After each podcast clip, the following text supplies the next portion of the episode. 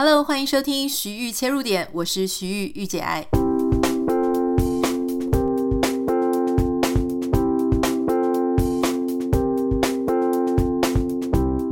Hello，欢迎你收听今天的节目。今天呢，因为又到了礼拜五，所以我们要先跟大家分享一个我最近在看的好看的书或影集。今天要跟大家介绍的是 Netflix，又是 Netflix 哈，因为我自己真的很喜欢看 Netflix 上面的一些节目啊、影集。不太知道现在正在收听 Podcast 的你呢，是不是也跟我一样有一个 Netflix 的账号？好，今天要介绍大家的是一个叫做 Virgin River 维琴河的一个电视剧，它其实现在已经演到第二季结束了，所以也许已经有人在二零一九年去年的时候已经看过。那它第一季是二零一九年推出，然后二零二零年有第二季，所以我猜 Suppose 应该现在正在拍第三季。那这个是还蛮好看的一部电视剧哈，稍微跟大家分享一下，不会爆太多的雷。总之，它是一部嗯，女主角长得蛮漂亮，男主角也蛮帅，是属于那种成熟型的。然后女主角她是一个从洛杉矶哈。他这个原本有非常五光十色的生活，他的他是一个专业的护理师啊、就是医疗从业人员，然后在非常大的医院上班，然后能力非常好。可是呢，因为他的生活受到非常多的重创，所以这个重创呢，就是这个剧里面蛮好看的地方，所以就不要告诉大家太多。总之，他因为生活受到种种的打击跟重创呢，所以让他搬到一个。呃，从他们家开车可能要六七个小时以外的地方，是一个偏远的小镇。那这个小镇呢，就叫做 Virgin River。它的剧情里面是形容这个小镇是在北加州，哈，就是说靠旧金山可能还有几个小时的车程，就是它是属于那种比较偏僻、比较呃，在一条河的旁边。可事实上，你会发现这部影集它的。那个环境非常的优美哦。如果说你是把它当成一个优美的环境在看，我觉得这部剧也不错啦。就是那个河边的风景很优美，然后所有的演员都演得非常好。那其实事实上，我后来去查，就是说，诶，北加州，我想说，也许有机会我们可以去。结果后来发现，原来就是这个小镇是虚拟的。然后呃，这个他们拍摄的地方其实是在加拿大温哥华。好吧，所以很可惜，可能真的要看那么美的地方，你必须去温哥华。好，我们回到这个剧情。这个剧情呢，就是说，呃，本来这个女生她在大城市，她就是就是带着 Celine 的包包，然后带着卡地亚的戒指、首饰等等，就非常都市人的样子。所以她一开始到了那样子一个乡下的小镇，她是不太能适应的，特别是那种小镇里面就是一个镇里面一个医生哈，然后呃一家餐厅而已，所以呢，其实一点都跟都市啊繁华时尚扯不上关系，一般年轻女生可能没有办法在那边待很久。可是他越待呢，就越发现说，哎，小镇一开始他有一些冲撞嘛，比方说，哎，他一遇到一个弃婴，他就很想要去打给社福机构。可是小镇有小镇的处理方式，然后后来才证明说，其实，呃，虽然系统都市系统呢，它其实可以保障一个都市完整的一个制度，可是有时候那种很偏乡的小镇，他们的系统又是另外一套人际的系统。我觉得看这一部片呢，它之所以好看，是因为每个演员都很会演，好，都是这个演技派的，剧情也还不错，算是没有什么冷场。所以说，如果你最近有想要看一些电视剧，然后嗯不想要花太多大脑，像我先生这一次也跟我一起看，然后他也非常的入迷哈。我们甚至就完全没有在看什么 YouTuber 啊，或者我们平常会看的一些什么眼球中央电视台或者老天鹅，我们都没看，我们就是在看这个，然后把它两季看完，其实还不错，就是属于那种很轻松，然后呃，它不是好笑，它是有一点剧情，可是它人物之间的感情刻画的也很不错哈。好，如果你喜欢看的话呢，可以推荐你这一部叫做《Virgin River》。好，那今天其实有一件事情想要跟大家稍微分享一下。我今天早上在呃起床的时候哈。我就收到一个信，这个是是一个私讯啊，写到我的 Instagram 来。那我通常就是有时候睡眼惺忪的时候，我还是会划一下大家的讯息。结果我就在想说，在我非常睡眼惺忪，我昨天大概就是完全没有睡好，所以半夜一点多工作到半夜一点多睡，然后今天六点又起来。结果就在非常睡眼惺忪的状况下看到了这个讯息哦，就是一个感觉有一种在怪罪我的样子，一个一个一个人，他一个网友他写信来，他就私讯说：“我听了你昨天的 podcast，我觉得你对 Android 手机的人有歧视。”他说：“我们不是消费不起，我们只是不一定想买这样子。”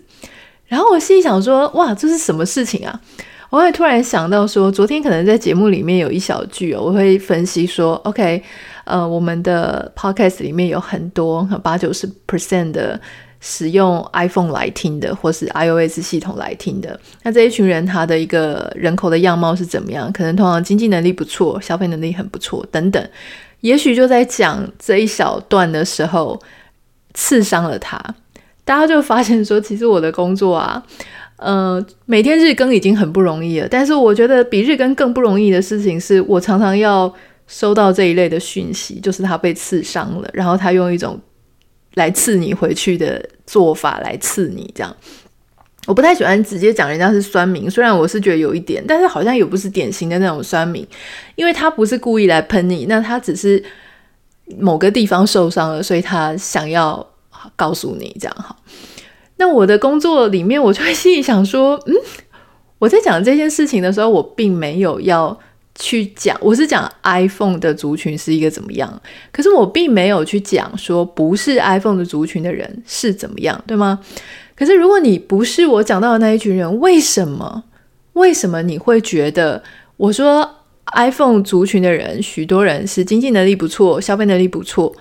会意味着？我说你经济能力不好呢，就是这两件事情，我觉得它没有一个等号，所以我就一直在思考这件事情。我今天早上一边吃早餐，我就一边想这个事，想说这个到底是发生什么事情？为什么他会这样想？哈，好，那所以说，嗯、你要说他是玻璃心吗？我觉得有一点哈。那当然，我觉得玻璃心它现在变成一个标签去贴，我也不想要去贴别人的标签。好，我只想举一个例子给大家听。比方说，在一个女校的里面，哈，其中有一班，她可能三十个人，三十个都是女生。这三十个女生里面呢，有十个是乐仪队的。好，所以这个时候，如果有一个人他说：“哇，乐仪队的女生都长得好高，体态好好。”那这其中里面那二十个不是乐仪队的人，突然就觉得说：“那你是不是在说我不够高，跟体态不好？”我的感觉就是这个样子，就是。我是只是在称赞乐仪队的人，好，或者说我甚至也没有称赞，我只是在描述一件事情。结果那另外二十个的其中一个就告诉我说：“你是不是觉得我很不好？好，或者说你是不是看不起我？我的经济能力不好？”我心里想说：“为什么？为什么你要这样子去想呢？”哈，嗯，当然可能对方他就是在讲一个现象，哈，就算这个现象有发生，我的意思说，就算这个。我讲的是没错的，比方说这个十个女生约一对女生，她就是真的又高体态又好，但不代表说你就是不高体态也不好，你懂吗？因为另外二十个女生，可能这个里面这二十个女生呢，哦，虽然这个十个乐仪队的她是全部普遍身高都很高，可是另外二十个不代表都是矮子啊，她们可能是有的高有的矮，好，然后有的体态好，有的体态还好。就是分布的比较发散，而且这个也是很合理的，因为十个比二十个，那十个人比较少，二十个人比较多。当人数跟群体比较多的时候，它里面的多样性就会更多，所以它里面的分布就会比较发散，对吗？好，那今天我们来讲到说，Android 手机跟 Apple 手机，嗯，Android 手机呢，它其实本来市占率就远高于 iPhone，和三到四倍不等了。你看每一年都不太一样，那所以说。Android 手机它的群体非常的大，它非常的大，所以它的分布自然就会更加发散。也就是说，使用 Android 手机的人里面，有些人经济很好，有些人经济是普通的，所以它的那个高跟低，它的分布哦，就是会散得比较远。那这种状况其实也不是我乱掰的啊，因为所谓消费能力很好，也不是我自己讲的哈。除了你说你一定是合理怀疑，因为 iPhone 东西都卖很贵啊，Apple 东西卖很贵，所以你觉得它消费能力很好。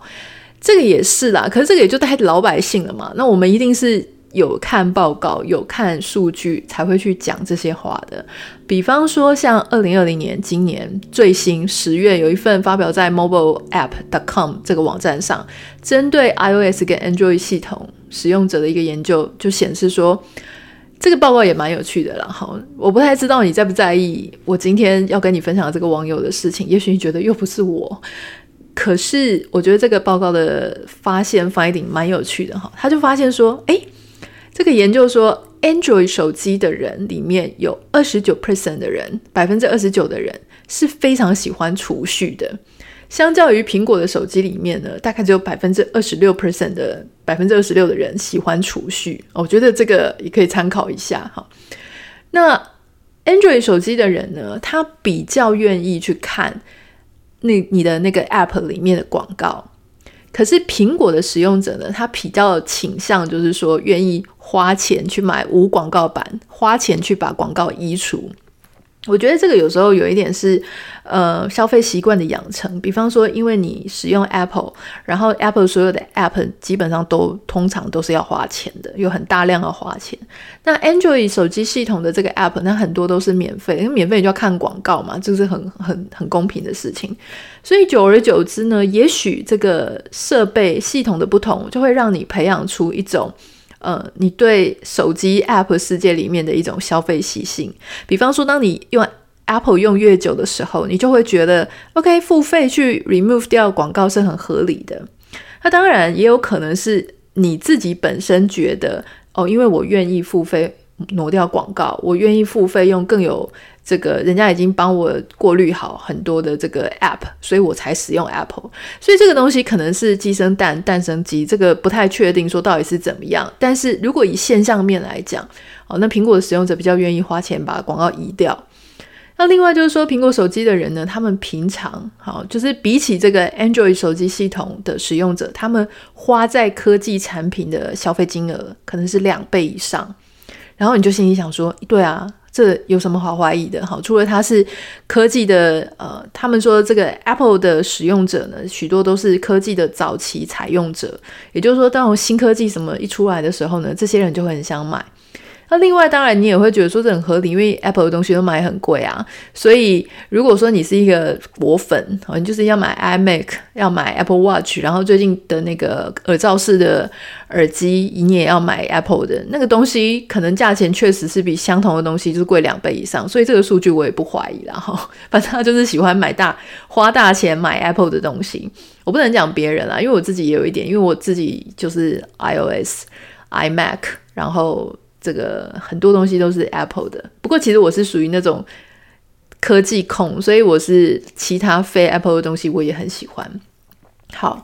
那当然这个研究也发现了，它还有一些其他的消费形态，比方说使用苹果手机的人，他在消费前思考的时间比较短啊，比起 Android 手机的使用者，他在消费的时间呢，他消费的时间想的比较短，那立刻就会出手这样。同时，他对他自己的目标，哈，就目前的工作和生活满意度的，呃，分数是比较高的。好，那综合以上所讲的呢，其实我讲也没错啊，就是。苹果的使用者普遍来说，平均来说，根据报告来说，他的消费能力是比较好一些。可是老实说，你知道吗？消费能力跟你收入有没有赚比较多，这是两件事。就是有些人他可能赚的没有那么多，可是他很敢花钱，那他的消费能力是很高的。可是他可能收入水平还好，所以这个东西我并我没有觉得说我是在称赞他，或者在肯定他，我其实只是在描述一个现象哈。那。我其实觉得更有意思的事情是啊，除了这件事情之外，哈，就是我觉得我被讲得很冤枉，莫名其妙的。然后，可是我其实也必须要习惯这种事情，因为我的工作就是常常会有这一类的职业伤害，或是说我必须要面临的一些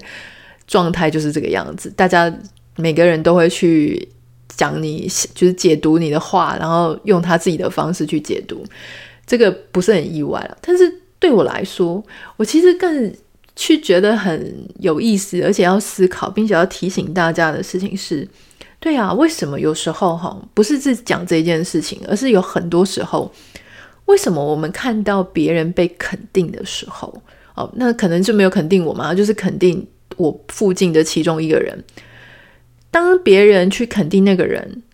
没有肯定我的时候，他也没有说我不好哦，他只是没有称赞我，或是没有肯定我，我的内心就会涌起一种相对剥夺感，就是涌起一种很不公平、很不平，觉得不被重视，或是觉得我被歧视、我被冷落、我被忽视的感觉。为什么？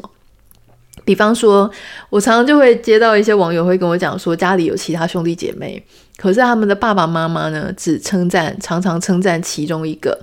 那其他的姐妹啊、兄弟啊，就会觉得心里很不舒服。大家不要以为这种这种心里不舒服的状态只会在年纪很小的小朋友身上，不是。写信给我的可能已经，我觉得他可能已经三四十岁了哈，他还是很介意这件事情。好，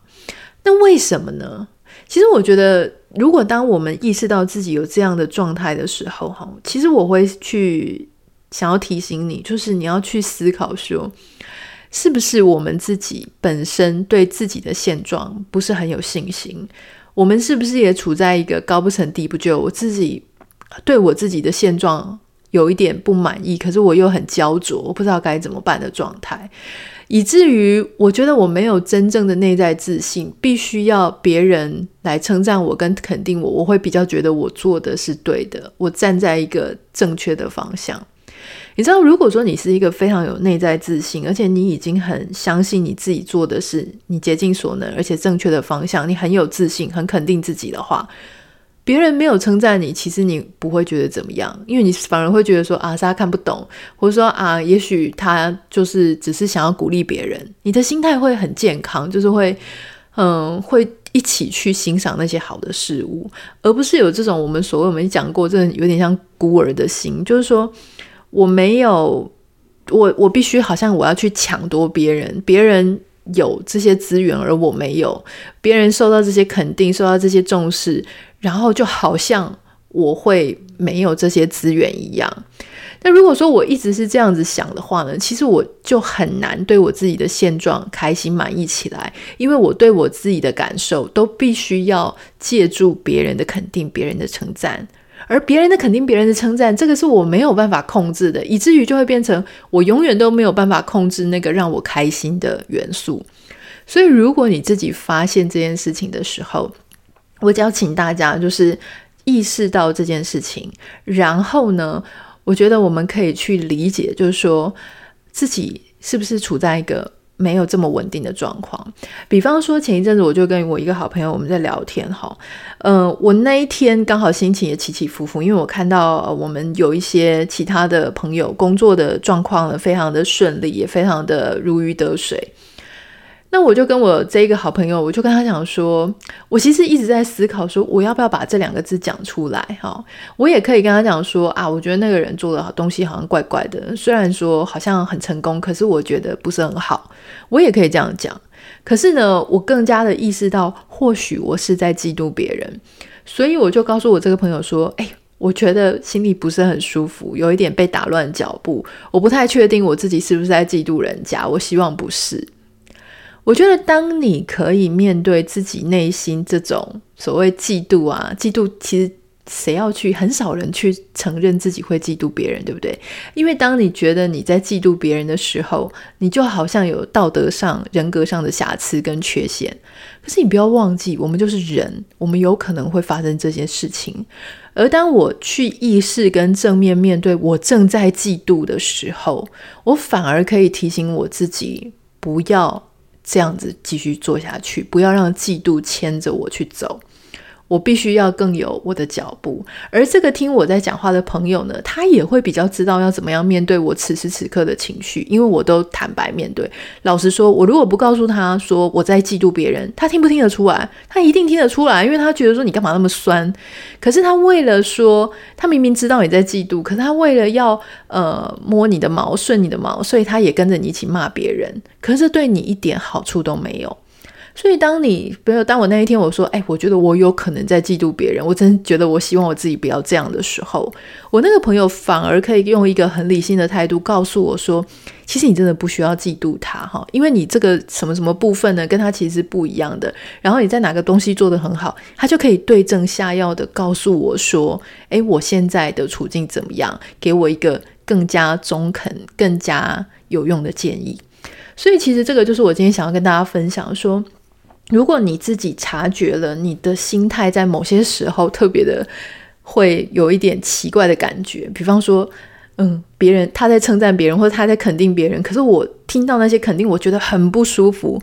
的时候，我意识到我在这种时候会怪怪的，那我就要去分析一下哈，就说为什么我这样怪怪，是不是我有一些什么人性的，比方说像嫉妒啦、不安啦、不够肯定自我啊这种东西被挑起来了，然后你面对这件事情，你才有可能。不要让这些负面的情绪带着你自己这样子去走，你才有可能去找到正确的方向去求救，或找到正确的人可以帮助你跨越这种不舒服的心情。好，好，所以，呃，我想要跟大家分享的就是说，如果今天你的爸妈就真的是很偏心，我们回到刚刚讲哈，就是我们有常会有网友说啊，爸妈超偏心的，他就是喜欢兄弟姐妹的其中一个人。那我想要问你的事情是说，那又怎么样呢？我我很多人就会跟你讲说啊，爸妈没有偏心呐，他们都是一视同仁，所有的人都是他的孩子。我要告诉各位，爸妈就是有可能会偏心，那那又怎样？就是他就算偏心，你还是他的孩子，对不对？而且为什么你要期待父母不能偏心呢？这件事情不是很奇怪吗？举凡人都会偏心啊。假设你有三个三只狗，你一定也会有一只跟你比较亲近、比较投缘的。你有三台电脑，你也会有你比较喜欢的一个电脑，其中一台电脑。你有三个包包，你一定会有你比较常用的包包嘛。所以这个事情是非常自然的。那你要怎么样面对，会让自己比较舒服呢？就是你坦然接受父母是会偏心的。这个偏心是来自他可能不知不觉，然后他可能下意识，他可能是习惯，或他可能因为某一些孩子有某一些他根深蒂固的，比方说有一些人他们会觉得。嗯，很会赚钱的孩子就是好孩子。如果他的内心里面呢，有一个这样子的呃既定印象，那他就很不免的会可能比较疼爱那个，或是比较肯定那个很会赚钱的孩子。而你可以理解这件事情，好，就说我知道我爸妈就是这样想的，可是我原谅他，因为每个人他都有看事情视角的一种。态度方向也许是偏误，好，就是我知道，然后我理解，我原谅他，那我就可以好好的过我自己的生活。当我在看到他这样做的时候，我知道说，虽然他这一个部分我真的蛮讨厌的，可是我父母也有一些很好的地方，好，就说。每一个人他都会有他自己美好之处跟没有那么美好之处，不管他是你的父母，或是他是节目的主持人，好，比方说我现在在 podcast 讲，我一定有时候有想到一些东西，我觉得是你觉得哇好棒，有打到你，你觉得很好用，但我一定也会有讲到一些东西，你没有那么同意，没有那么认同，但我觉得 OK 啊，因为我们本身就是大家都是不同的，然后我也承认我一定会有一些我自己的缺点，我自己看事情的盲点，哈。那我一定会有我自己人性上一些不够好、不够完美的地方，但我也没有想说一定要变完美，因为没有人是完美的，我们只能从完美往完美、往好一点的地方去靠近。好，然后比较诚实的面对自己啦，跟比较诚实、比较。比较客观的去看待他人，我们自己的生活就会舒服很多。好，这个就是我今天想要跟大家分享的。那在节目最后呢，呃，片尾曲之后，我们会有一段，呃，感谢这个礼拜的赞助，呃，广告品牌商，人家说是干爹，是不是？台塑生医，这个是他们今这个礼拜的最后一次。那也请大家如果可以的话呢，可以把它听完，支持他一下。好，那最后就是如果你有任何想要跟我说的话，可以欢迎你写信到我的 Instagram 账号 Anita 点 Writer。呃，也要麻烦大家帮我们在 Apple Podcast 上面留下五颗星跟留言，好，拜托拜托，非常感谢大家的支持，谢谢你，我们下次见，拜拜。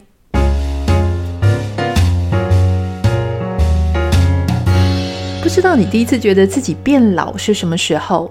脸上的老态其实很多是来自于头皮老化，像是肌肤松弛、发根松动等等。皮肤科医生呢，他就提醒说：“诶，从你发现第一根白头发的时候，就应该要启动头皮抗老。”台塑生医 Doctors Formula 全新推出了逆龄丰盈焕黑系列，只要三个步骤：洗发、护发、养发，你就可以在家里非常轻松地完成头皮抗老疗程。它还含有超过三十项顶级的头皮复活成分，使用满意度呢是高达九成哦。屈臣氏、康诗美全联都可以买得到。我们节目简介栏里面也会有连结跟专属的优惠，记得要点进去看详情哦。